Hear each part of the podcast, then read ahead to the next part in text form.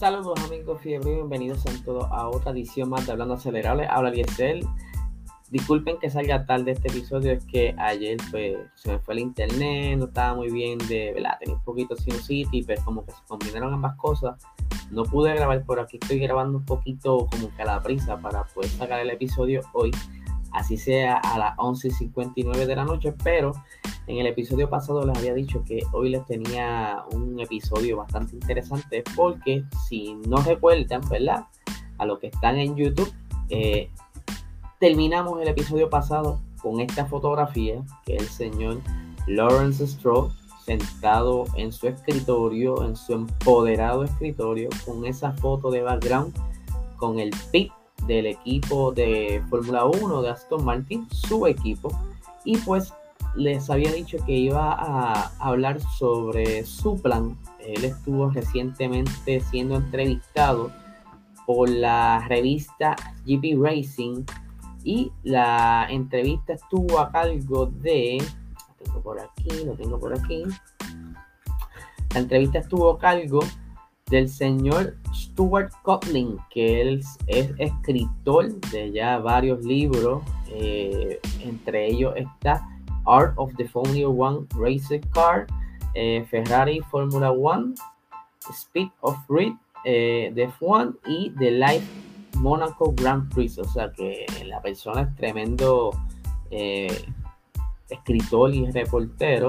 Y pues estuvo con una pequeña conversación con el señor Stroll en su oficina, donde él estuvo hablando entonces de sus planes, qué es lo que quería hacer entonces con su equipo de Fórmula 1 y sus planes futuros. Eh, ustedes saben que el señor Stroll pues ya lleva como con este proyecto ambicioso desde que adquirió a lo que era el antiguo Force India, donde Force India pues perdió su, por decir así, su dueño y quedó como que en un limbo, ya que hubieron unos problemas ahí financieros y él vio esto como una oportunidad de entrar entonces a la Fórmula 1, que llevaba ya varios años buscando la oportunidad de entrar.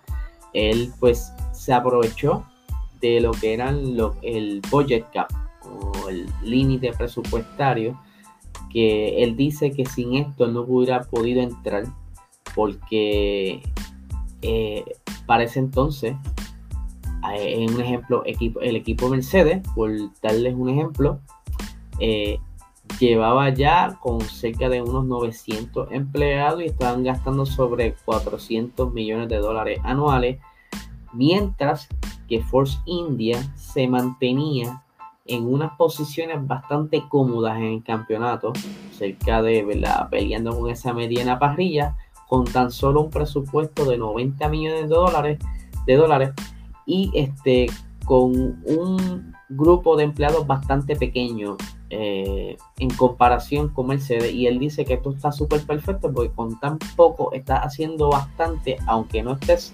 brillando dentro de lo que es eh, Fórmula 1 pero él dice él encontró ese potencial y tan pronto se dio la oportunidad de poder entrar entonces a la Fórmula 1 consiguió un equipo de inversionistas porque este señor es como un maestro de, lo que son las bolsas, lo que son las acciones. viene de familia judía. Más nada le voy a decir, ustedes saben muy bien que esas personas, no es por estereotipar, pero ellos son muy buenos lo que son las inversiones y en, negocios se refiere. Y pues eso pues parece que de pequeño se le inculcaron y, y, lo fue desarrollando poco a poco con los estudios, con las diferentes experiencias que él ha tenido y ha sido muy famoso el señor Lawrence Stroll. Él en un momento dado estuvo en, el mundo de la moda eh, con bastantes inversiones y recaudando mucho dinero y pues sabe cómo jugar. No es una persona de perder. Él lo conoce mucho porque donde mete la mano saca bastante dinero. Él hace poco ustedes saben que él estuvo como que unas pequeñas investigaciones por unas movidas en la bolsa allá en Europa, junto con Toto Wolf, donde se estaba alegando que ellos aprovecharon quizás, eh, la compraron barato porque ya sabían que próximamente iban a haber unos movimientos en la bolsa que iba entonces a subir el precio y ellos ganaron una purrucha de, millonada de dinero y pues por esto se como que levantó un flag y lo estuvieron investigando, pero ustedes saben cómo son los casos de millonarios y más cuando hay mucho dinero de por medio, quedó en nada, pero lo que se alegaba era que Toto Wolf había ganado mucho dinero por unas eh, orejitas, por decirlo así, de parte del señor Lawrence Stroll.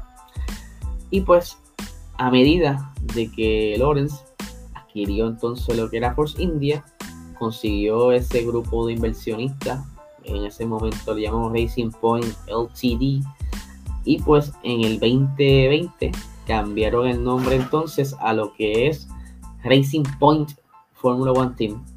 Y pues fue uno de los mejores años de la Fórmula 1 de Racing Point, lo que era la antigua Force India.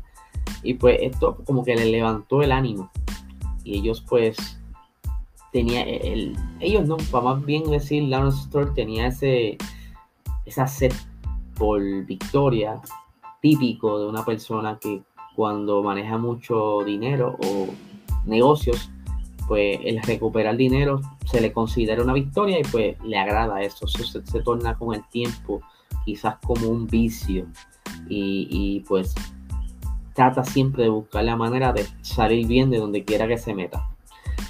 A lo que yo les llevo diciendo mucho, en mucho tiempo que esto le ha sido entonces de motivación para entonces llevar a lo que es ahora Aston Martin al tope, o por lo menos eh, esa, es la, esa es la idea, de que en un momento dado de la historia, Aston Martin pueda entonces estar dentro de las victorias en carreras para eventualmente pelear por lo que son eh, campeonatos de constructores y de pilotos.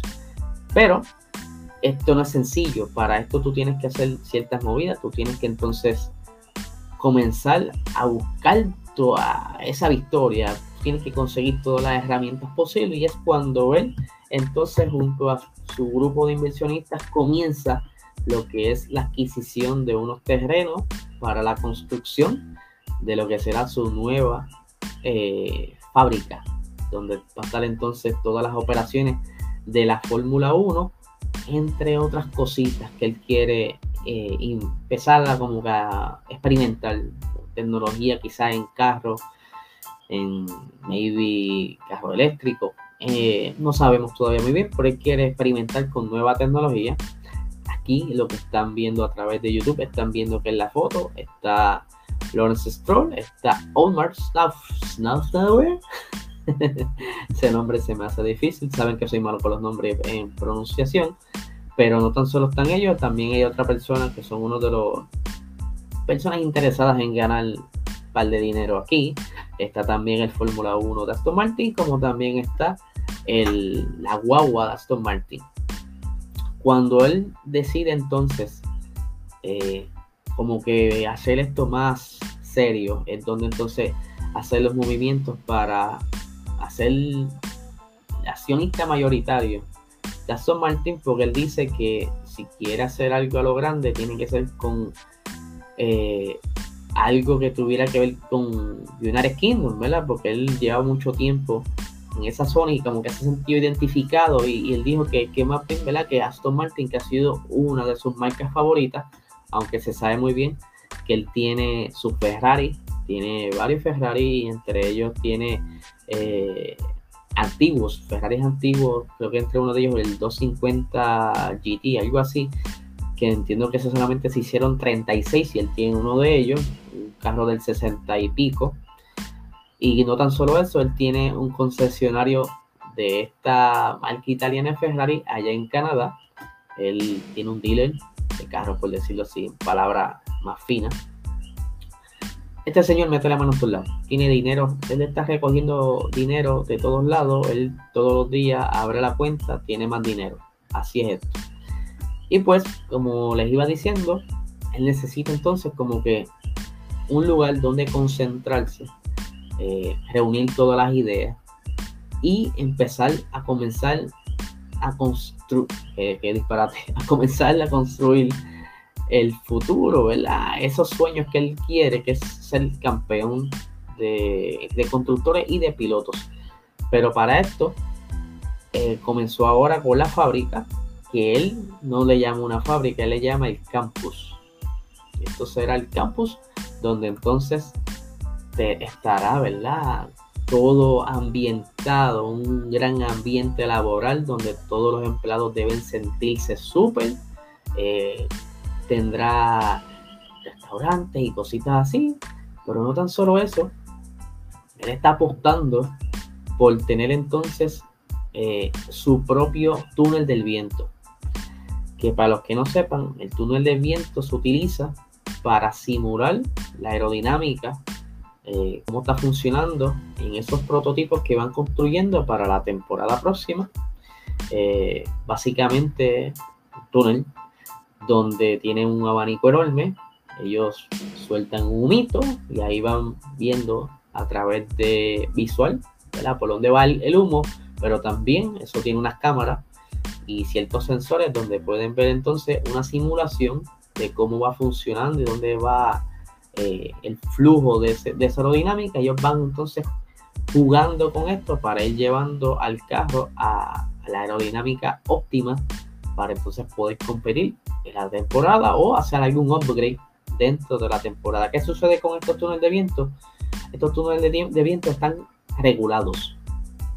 No puedes estar todo el tiempo en el túnel de viento. El túnel de viento, eh, hasta lo último que supe, eh, dependiendo de la posición que tú termines en el campeonato de constructores, es el tiempo que vas a tener disponible por la FIA para tú invertir eh, y, de, y desarrollar esta, ¿verdad?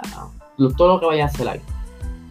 ¿Qué pasa? No tan solo eso, hay, otro, hay otro, otra piedra en el camino y es que quieren eh, prohibir el uso de los túneles de viento para el 2030. Y te dicen, pero ¿para qué entonces Lawrence Stroll está construyendo un túnel de viento que, por cierto, la construcción ha estado ¿verdad? un poco lenta porque se ha habido afectada por lo que es el COVID. Sabe muy bien que mundialmente el supply chain o lo que es la cadena de distribución se ha visto afectada eh, por un efecto dominó. Eh, muchos dicen, pero mira, porque muchos países que ya están trabajando, sí, pero lo que pasa es que cuando en el 2020 explotó bien fuerte eh, lo que la pandemia, pues en ese momento se utilizó todo lo que estaba en los almacenes y demás, pero todo eso se tiene que reponer, la demanda subió, pero entonces hay muchas fábricas que estaban a mitad de capacidad de personal o simplemente estaban cerradas dependiendo las restricciones por país. Y esto ha ido afectando poco a poco todo esto. Por eso ustedes ven los, muelles que están allá en California como que un tráfico enorme porque no dan abasto para vaciar los, los fletes.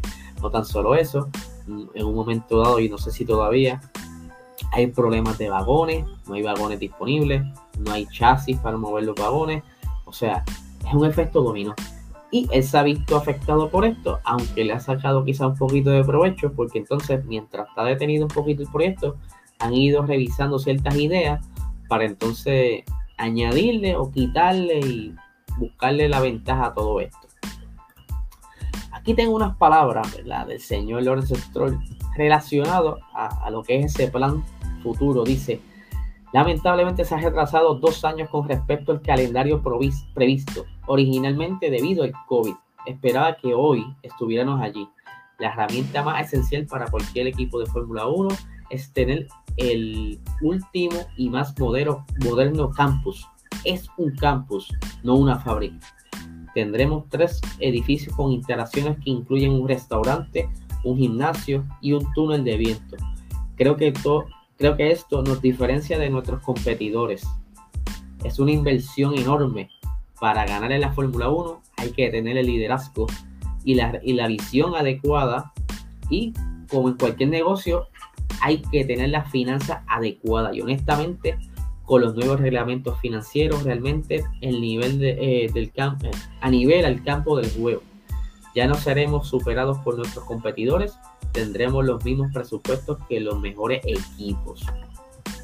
Como estaba diciendo, este señor es bien estratega.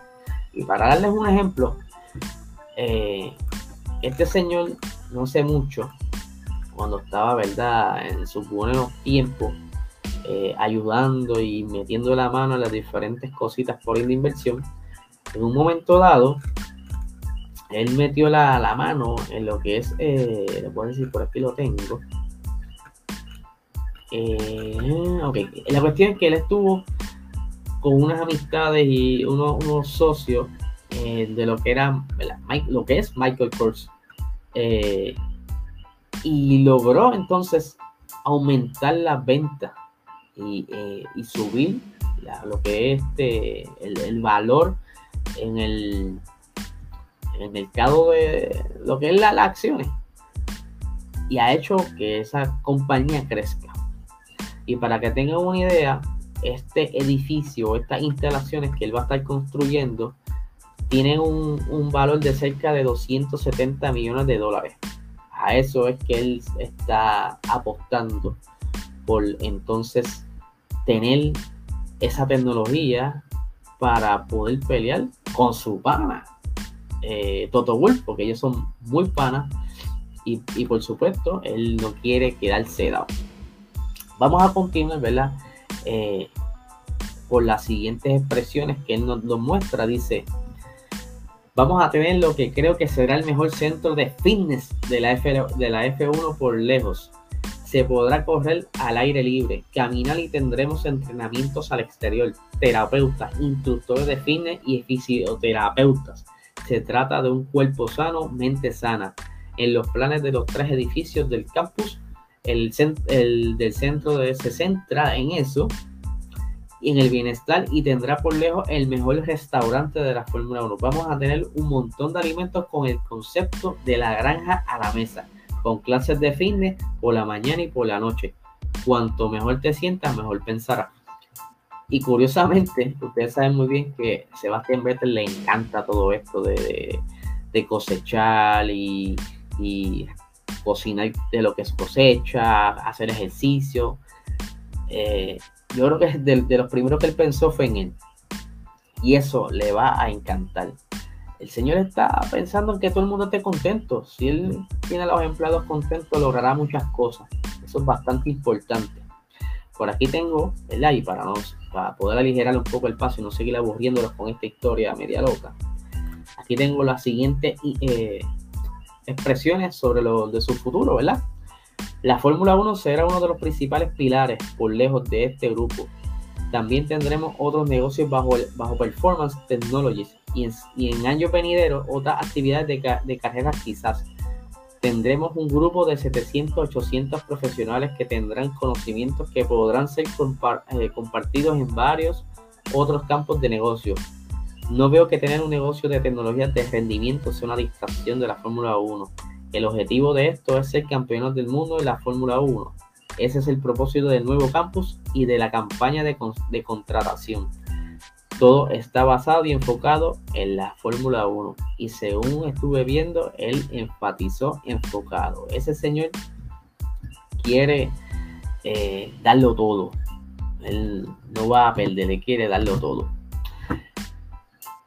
Yo se lo he dicho, este señor eh, es bastante, por decirlo así, como que no le gusta perder. Él quiere lograr lo que tiene en la mente eh, yo creo que lo va a lograr.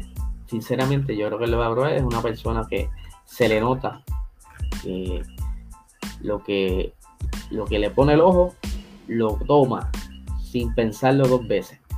Y ustedes saben que para esto también él necesita eh, aliados. Al momento, él contrató recientemente a Lucas Fulbalto, que era de Alfa Romeo, él va a estar siendo el director de ingeniería a principios de este año. Eh, y el director técnico, Dan Fallows, que lamentablemente actualmente está en problemas de legales. Está ahora mismo llevando una demanda en contra de, Red Bull por obviamente problemas de contrato. Pero vamos a ver qué pasa. Se supone que e, ese contrato se hubiera eh, terminado ya pero aparentemente había unas cláusulas que están en cumplimiento. Pero no tan solo eso. Hoy nos despertamos con otra noticia. Y es que Otmar Snauer no va a estar ya en la próxima temporada.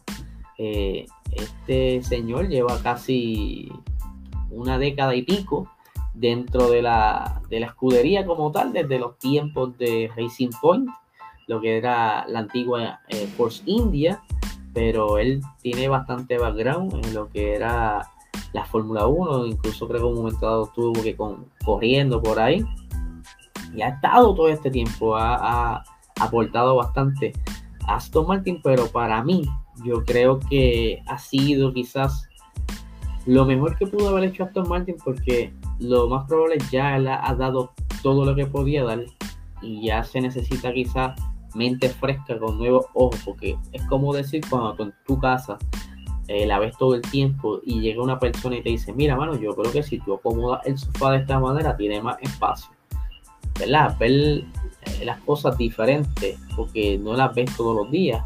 Ojos nuevos traen mejores ideas.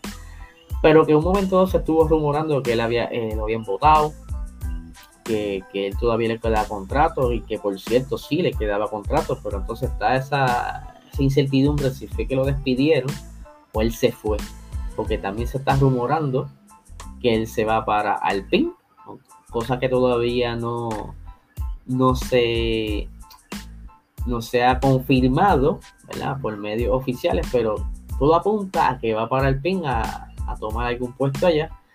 Eh, obviamente, eh, muchas personas ya tienen, si fue que lo fueron, si lo sacaron, ya tiene que tener oferta, o, o si se fue por el mismo, ya tiene una oferta, porque tú no vas a soltar algo teniendo todavía contrato. Pero vamos a ver las expresiones, ¿verdad? De lo que dijeron de Aston Martin con la salida de Omar. Dice, Omar ha dejado la empresa y, por, y su puesto en el equipo Aston Martin eh, se gestionará dentro del equipo de liderazgo hasta que se nombre su, sustituto. Queremos agradecerle al servicio prestado al equipo durante estos últimos 12 años y desearle lo mejor para el futuro, ya que sin duda asumirá nuevos retos. Afortunadamente estamos dirigidos y administrados por un grupo sólido de personas y nos, y nos sentimos cómodos de tomarnos un poco de tiempo para explorar opciones antes de anunciar una nueva estructura de equipo.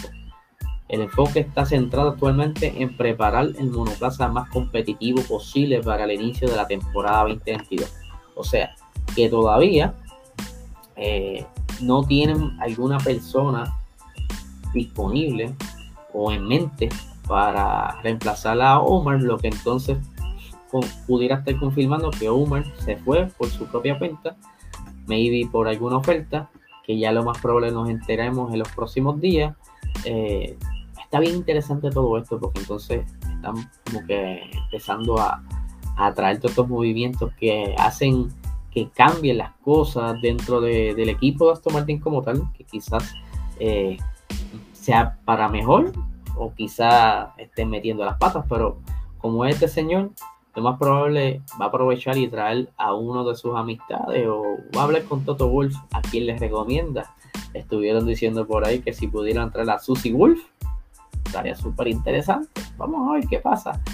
Así que nada, mi gente, yo espero que les haya gustado este episodio, que no se me hayan aburrido por el camino. Eh, es un poquito pesado. El material que traje hoy, pero quería ¿verdad? mostrarles las ideas de este señor y, y para que vieran por qué es que yo digo que no creo que quizás sea campeones en, en cinco años, pero sí van a estar por ahí dando mucha batalla en esas primeras tres posiciones. Pero yo creo que sería después del 2023. El 2022 van a estar todavía como que en una fase de adaptación a este nuevo monoplaza. Y pues quizás capturando todas esas metidas de patas que pudieran estar dando, porque están básicamente peleando a ciegas. Así que vamos a ver qué pasa. Esto está bien interesante y sería bien nítido que cambie todo esto y que los líderes sean otros. Usted se, usted imagina que se estén peleando entonces en un futuro Ferrari y Aston Martin por las posiciones 1 y 2, o McLaren y Aston Martin. No sé. Díganme ustedes aquí en los comentarios, dejen, eh, sentir eh, sus su, preguntas o dudas, como ustedes le quieran llamar, o su pensamiento. Por aquí los comentarios si está viendo desde YouTube o nos pueden dejar saber a través de Instagram como lo han hecho muchas veces. Y nada, gente, de verdad que pasen bien el Día de Reyes y que le traigan lo que ustedes pidieron. Así que cuídense mucho.